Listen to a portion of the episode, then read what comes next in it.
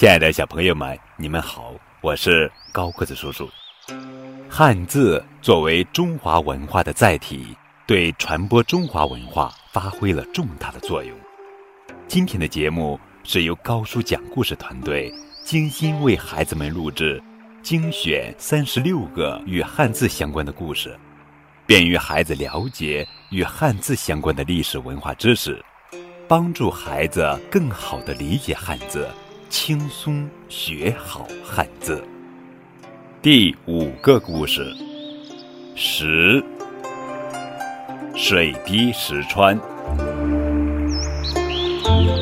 宋朝时，有一个县令发现自己的军差纪律涣散，不仅不尊重上司，而且偶尔有私吞公家钱财的行为。县令为人正直，一心想纠正。军差们的不正之风，于是他便经常在衙门四处巡行，看看哪些下属行为异常。有一天，他撞见一个士兵从衙门后门慌慌张张地走出来。县令觉得这个下属的行为有些古怪，便叫住了他。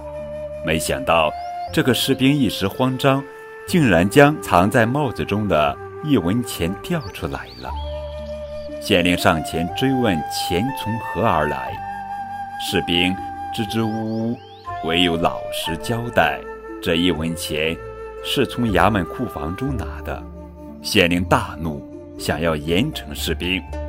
士兵一时情急，便向县令求情说：“大人，我就取了一文钱，这不过是小钱，求您别惩罚我吧。”县令听后大声说。是一文钱并不多，可是每天一文钱，每人拿一文钱，那加起来不就是一文钱那么简单了？